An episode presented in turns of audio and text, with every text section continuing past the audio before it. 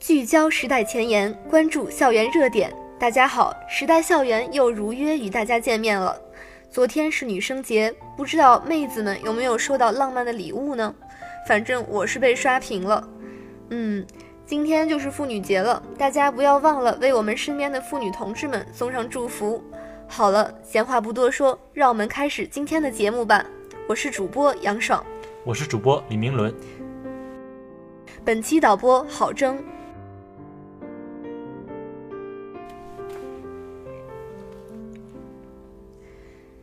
近日，省委省政府在南京召开省委帮扶工作队工作会议，传达学习近期中央关于做好基层扶贫工作重要讲话精神，对2014至2015届省委帮扶工作队进行总结表彰，对2016至2017届省委帮扶工作队工作作出部署，并下发江苏省扶贫工作。领导小组关于对2014至2015年度全省帮扶工作先进单位和优秀帮扶工作队队长队员表彰的通报文件，我校被授予2014至2015年度全省帮扶工作先进单位称号，帮扶队员荣获2014至2015年度优秀帮扶工作队员荣誉。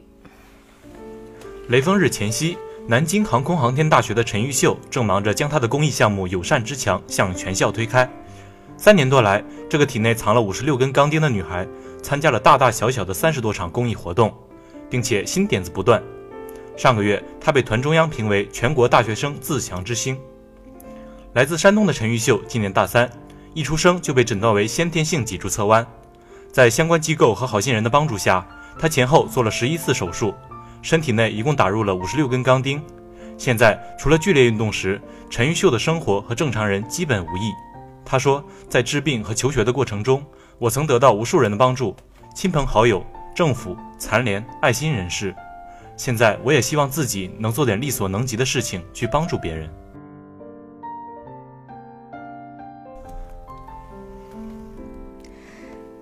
在网络问答社区知乎上，南京航空航天大学研究生毛星云的简介是。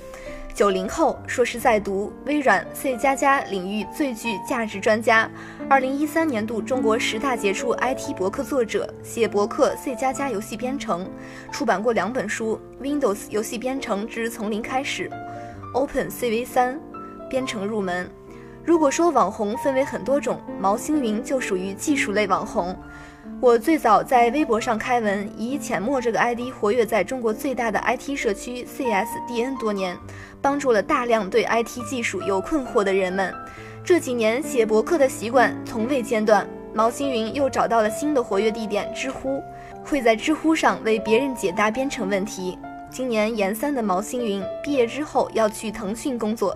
岗位是游戏软件客户端开发的工程师。他说自己未来还会一如既往的在博客上发表技术文章，在知乎上为大家解答问题，把这条编程之路走到底。近日，由南京航空航天大学电子信息工程学院潘世龙教授主持的国家自然科学基金会重大科研仪器项目——超高分辨率光矢量分析仪启动会在我校召开。副校长许希武教授代表南航对与会领导和专家表示热烈欢迎和感谢，表示超高分辨率光矢量分析仪作为我校首个重大仪器项目，学校将从人力、物力、财力各方面给予全力支持，做好项目实施的条件保障工作。基金委信息学部四处潘庆处长在总结发言中要求项目组在仪器研制过程中要集中精力解决难题，希望项目组能齐心协力攻坚克难，达到预期目标，做出重要成果。并殷切期望项目组研制出国际领先的仪器设备。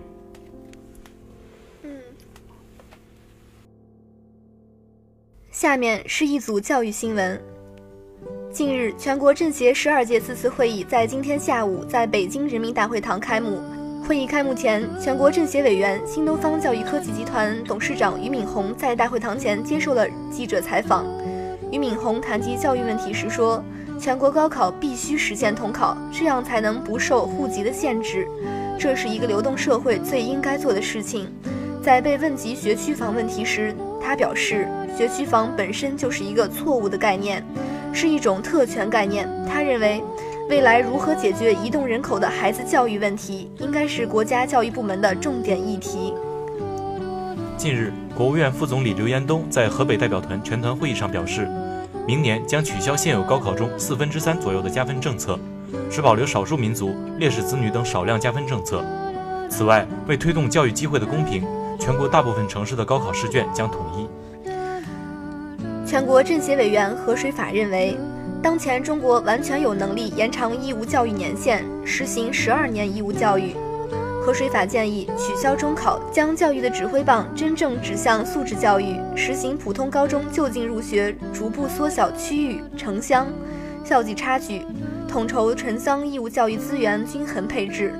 同时，实行公办学校校长、教师交流轮岗，杜绝设立重点学校、重点班，让孩子真正的享有平等的教育机会。据悉，全面实施二孩政策后，学校教育也成为众多父母最关注的话题。教育部部长袁贵仁在十二届全国人大四次会议开幕前接受采访时提到，全面二孩政策实施后，全国每年预计会新增加三百万个儿童。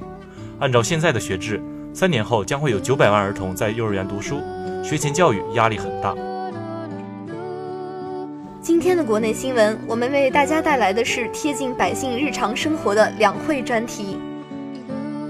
全国政协委员、四川省凉山彝族自治区监察局副局长何吉英表示，对于反腐问题，上面上面九级风浪，可基层个别地方或纹丝不动，或波澜不惊。阵风反腐的压力还有待进一步向下传导。这次两会上最具科技感的提案是关于无人驾驶和自动驾驶。全国政协委员、百度公司董事长兼 CEO 李彦宏和全国政协委员、吉利集团董事长李书福不约而同地在今年政协会议上提案，要求加快自动驾驶法规建设。其中，从全球化格局来看，李书福的提案是与国际企业的暗中较量，而李彦宏的第一个主要提案。则是一下子指向了未来，他提出的更倾向于无人驾驶的政策法规建设。全国政协委员、民建贵州省省委主委武红林今年向全国政协十二届四次会议提交提案，关于支持贵州设立遵义大学和茅台学院的建议。贵州拟建的遵义大学和茅台学院是贵州“十三五”期间重点设置本科高校。均位于红色老区国家历史文化名城遵义市，希望得到国家的大力支持。他表示，设置茅台学院，培养大批的酿造类世界一流高素质人才，是推动中国酿酒产业走向世界的战略需要。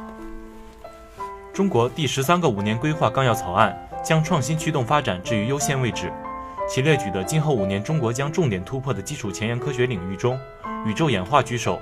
其他还包括物质结构、生命起源等。全国政协委员、中科院高能物理研究所研究员张新民认为，中国将宇宙演化的研究写入新五年规划，发出了重视基础研究的强烈信号。他表示，没有基础研究，创新只是小打小闹。全国人大代表、广东省清远市人民医院院长周海波在广东团全体会议上呼吁。加快培养儿科、全科医生，最重要的问题是增强医生岗位的吸引力，否则培养了大量的医生，没有岗位吸引力，还是没人去。他表示，根据他的调查，每年我们国家培养的医科学生有六十万，最后真正穿上白大褂的只有十万。我国能源结构调整、安全高效发展核电是一个重要方向。近年来，中国可再生能源和清洁能源发展突飞猛进。而核电总量仍处于低位。国家发改委副主任、国家能源局局长努尔白克力表示，关于在内陆建核电站，我们仍在进行深入论证，广泛听取社会各界意见，目前尚无明确的时间表。李克强总理在政府工作报告中对“十三五”规划纲要草案进行了说明。“十二五”时期保持的国内生产总值 GDP 年均百分之七的增长，在“十三五”时期被下调至保持在百分之六点五以上。李克强首先表示，中国“十二五”期间面对错综复杂的国际环境，依然保持了完成年均百分之七的增长目标。虽然此次下调了“十三五”增长目标，但依然处于较高水准。他表示，必然充满信心，人民生活将会更加美好。在北京代表团全体会议上，全国人大代表、中国国家话剧院一级演员刘晓翠发言时建议，要禁止上传校园暴力视频，因为孩子们会学的。他希望全社会关注频发的校园暴力事件，尽快制定反校园暴力法规。对于农民都进城了，谁来种田的问题，农业部部长韩长赋在部长通道接受采访时称，总的方针就是培养新型职业农民，培育新型经营主体，发展规模经营，让科技机械现代因素融入，发展现代农业，提高农业水平。农民进城后，农村的资源配给更合理，进城打工和留下来的农民都能增加收入，形成城乡互补。他表示，中国农村总体劳动力还是多的，欢迎在外打工的农民、大学生投资农业，从事农业，经营现代农业。有了一批新农民，地是能种好的。全国政协委员、国家预防腐败局原副局长崔海荣就药价改革调研后发现，药品已经达十八万种，而老百姓常用药仅五百多种，药价的虚高问题和重复药制作问题非常惊人。不合格药品约占百分之三十三。他建议，进口药盒要打上报关价，国产药出厂时要在药盒上打上出厂价。下面是一组国际新闻。据报道，马航 MH370 客机失踪近两年，去年在印度洋法属留尼汪岛发现客机金服役的男子，日前又在同一海岸发现了更多可疑碎片。碎片为一个灰底蓝边的方形物体，该男子已经将这一物体上交宪兵。据报道，在欧盟与土耳其就难民危机举行高峰会议的前夕，法国总统奥朗德与德国总理默克尔近日在巴黎会晤，法德两国领导人再次重申在欧洲难民危机问题上立场一致。奥朗德称，法国将遵守接纳三万名难民的承诺，而联合国难民署向欧盟提出了六点建议，解决欧洲难民危机。韩国军方官员表示，韩国和美国将于本月七日至四月三十日同时展开关键决断和姚英两场年度联合军事演习。按这名不愿公开透露姓名的官员的说法，这将是自二零一零年三月天安舰事件以来规模最大的韩美联合演习。据悉，这次联合演习将由超过三十万名韩国军人和一点五万名美国军人参加，期间美国将出动战斗航空旅团。海军陆战队机动旅团、约翰斯滕尼斯号核动力航空母舰、核潜艇等，其投入的战斗力量在质与量两方面都创下自1976年以来的最大规模。对于美韩军演，朝鲜方面发言人说：“如果朝鲜半岛爆发战争，其责任都归结于在半岛部署战略武器和战争装备、点燃战火的美国。朝鲜将按照最高司令部此前发布的重大声明。”依次对敌人采取先发制人的核打击。自主动透露一支航母战队群进入南海后，美国军方一路高调。五日又称该航母战斗群被中国舰船包围，并称这种情况前所未有。斯坦尼斯号航母指挥官霍夫曼说：“中国军方增加了在航母战斗群周围舰船的数量，这种被包围的情况以前从未出现过。”不过他说，美中军舰之间没有冲突和摩擦，我们通过舰船间的通讯渠道进行了友好的交流，属于职业海军的那种。日本首相安倍晋三近日下令暂停建设边野古美军新基地，有分析称这是安倍政府的缓兵之计。安倍表示，围绕把驻日美军普天间基地搬迁到边野古问题的诉讼案，日本政府决定接受福冈高等法院那霸支部提出的包括停工在内的和解方案。他说：“作为国家，将诚实履行和解方案，终止填海攻势。”但安倍也强调，日本政府认为边野古是美军基地搬迁的唯一选择，这个想法没有任何改变。日本高官也透露，让日本政府放弃把美军基地搬迁到边野古海域的想法是百分之百不可能的。美国国防部近日宣布，将有偿招募白帽黑客，测试性攻击五角大楼部分网站。已发现安全漏洞，并提出补救措施。据悉，在美国企业界，以漏洞打赏为手段，以检测自身网络或产品安全性为目标的模式颇为常见，而在联邦政府层面，这尚属首次。据悉，随着阿拉斯加州共和党党团会议投票结果揭晓，2016美国大选超级星期二终于尘埃落定。根据各州计票结果，民主党参选人前国务卿希拉里·克林顿和共和党参选人地产大亨特朗普成为两党最大赢家，各自扩大党内领先优势。但有分析指出，身为非主流参选人的特朗普面临来自党内的压力，最终能否站上决战擂台难以预料。据报道，加拿大联邦警察近日指控两名加拿大人、一名英国人、一名美国人窃取敏感的卫星成像技术，并出售给中国企业，违反了相关出口法律规定。加拿大皇家骑警队表示，其中两名嫌疑人是某公司的前雇员，他们在另一名前雇员的帮助下窃取了公司的传感器，之后嫌疑人将传感器卖给了两家中国公司。其中一家是国有企业，另外一名嫌疑人据称为卷入此案的一家中国公司工作。警方在声明中表示，这些微电子设备可用于太空卫星，是该国的管控技术。接下来是科技新闻。近来不断有消息称，苹果在凭借大屏 iPhone 实现业绩突破之后，将再次强势回归小屏智能机市场。消息人士指出，苹果将于本月晚些时候在美国召开发布会。宣布全新设计的四英寸 iPhone 产品。据苹果员工透露，所谓的 SE 其实是 Special Edition 的缩写，主要用于描述这款 iPhone 的屏幕尺寸。目前的主流传言显示，这款新的 iPhone 将于三月十五日星期二推出。同步发布的还有九点七英寸的 iPad Pro 和 Apple Watch 二。然而，最新报道显示，受到苹果叫板 FBI 的影响，该产品的发布日期已经推迟到三月二十一日。近日消息，据国外媒体报道，Oculus 创始人帕尔默·勒基日前在接受采访时表示，旗下 Rift VR 头戴设备未来是否会对 Mac 系统提供支持，其中关键在于苹果是不是要将发布一款性能足够优秀的电脑。确切地说，乐基认为苹果通常都不考虑在产品中使用高端 GPU，而是依赖英特尔的集成 GPU 处理能力。Mac 电脑。当前对于绝大多数普通用户，甚至部分专业用户来说已足够好，但由于缺乏游戏性能，即使价格高昂，也并不能支持 VR 的计算要求。近日，全国政协会监卫星专家叶培建委员会透露，中国准备在2020年发射火星探测器，次年登陆火星。中国将在第一次火星任务就实现进入火星大气、释放探测器和巡视火星，这与美国、苏联。欧洲、印度都不同。叶培建说，由于火星每过二十八个月才接近地球，发射窗口有限，二零一八年窗口来不及赶上，但二零二零年可以。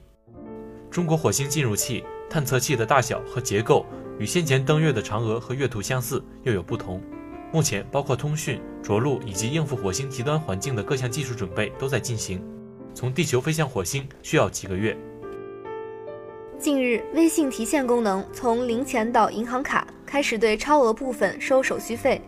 每位用户有累计一千元免费提现额度，超出一千元部分按银行费率收取手续费，费率约为百分之零点一，每笔最少收零点一元。业内人士曾详细分析过，目前各大行业跨行转账之间是免费的，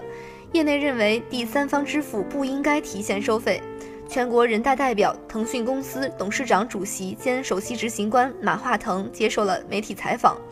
回应为何要给微信红包设置提现收费时，马化腾直呼成本涨得吓人，已经受不了了。采取收费策略是迫于成本压力。马化腾开场即称，提现收费前两天才刚刚开始，目前看来是平稳过渡的，并没有大家想象中的恐怖。苹果与 FBI 之间是否解锁犯罪嫌疑人 iPhone 的撕逼大战，已经变成一个全球范围内的话题。稍早的报道称，苹果坚决捍卫用户隐私安全的行为得到了包括谷歌、Facebook 在内超过四十家科技企业的力挺。而现在，就连联合国也选择站在了苹果这一边。外媒报道称，苹果在与 FBI 的隐私大战中再次获得了一位重要人物——联合国人权事务高级专员的支持。该专员认为，执法机构在无需破坏 iPhone 安全的情况下，仍然可以寻求其他方式继续调查这起案件。他担心，一旦创建先例，罪犯极有可能利用该平台中的漏洞。今天的不论天下，让我们关注中国完成崛起面临的三大挑战。经过几十年的高速发展，中国站到了相当靠近民族伟大复兴的位置上。然而，正如通常所说。冲刺或者接近冲刺的时候，也往往是风险比较多、容易出现闪失的时候。如今的中国已经树大招风，我们遇到很多困难，他们是什么性质，经常引起争议。各种各样的中国崩溃论总是被说的有鼻子有眼。抛开外部舆论不说，我们自己如果认真审视中国崛起当下的大环境，一些结论也不会让人轻松。我们虽然节节胜利，但一鼓作气实现民族复兴的历史性目标之前，我们还注定要经受磨难。具体点说，大概至少有三大挑战在前方等着我们。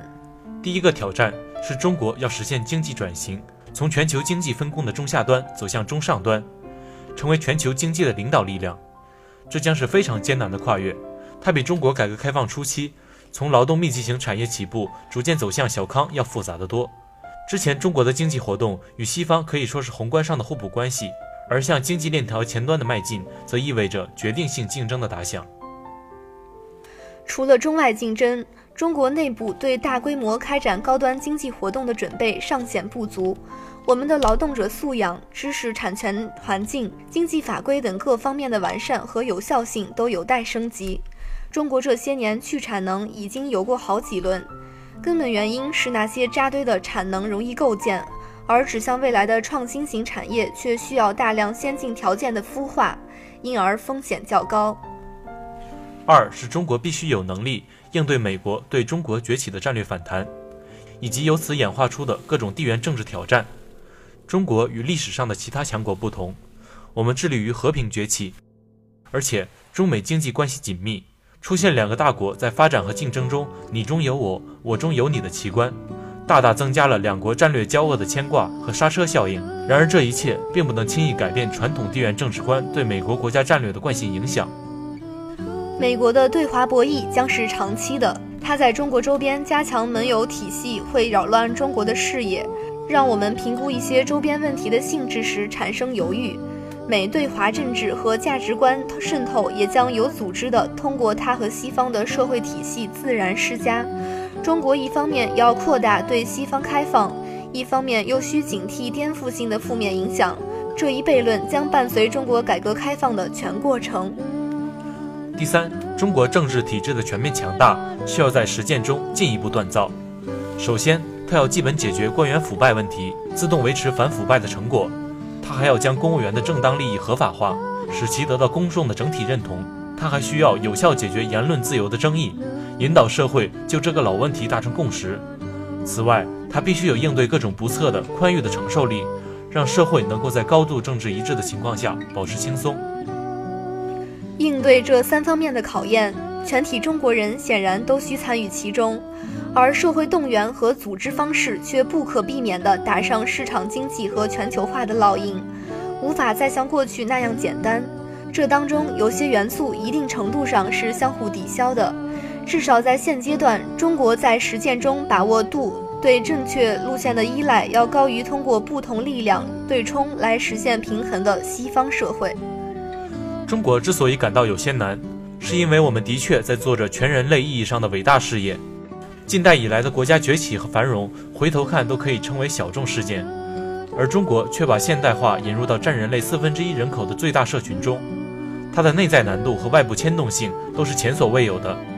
或许只有中共这样的力量敢于扛起这样的使命，这是了不起的担当，但历史不会因为这份担当就给予特殊的迁就。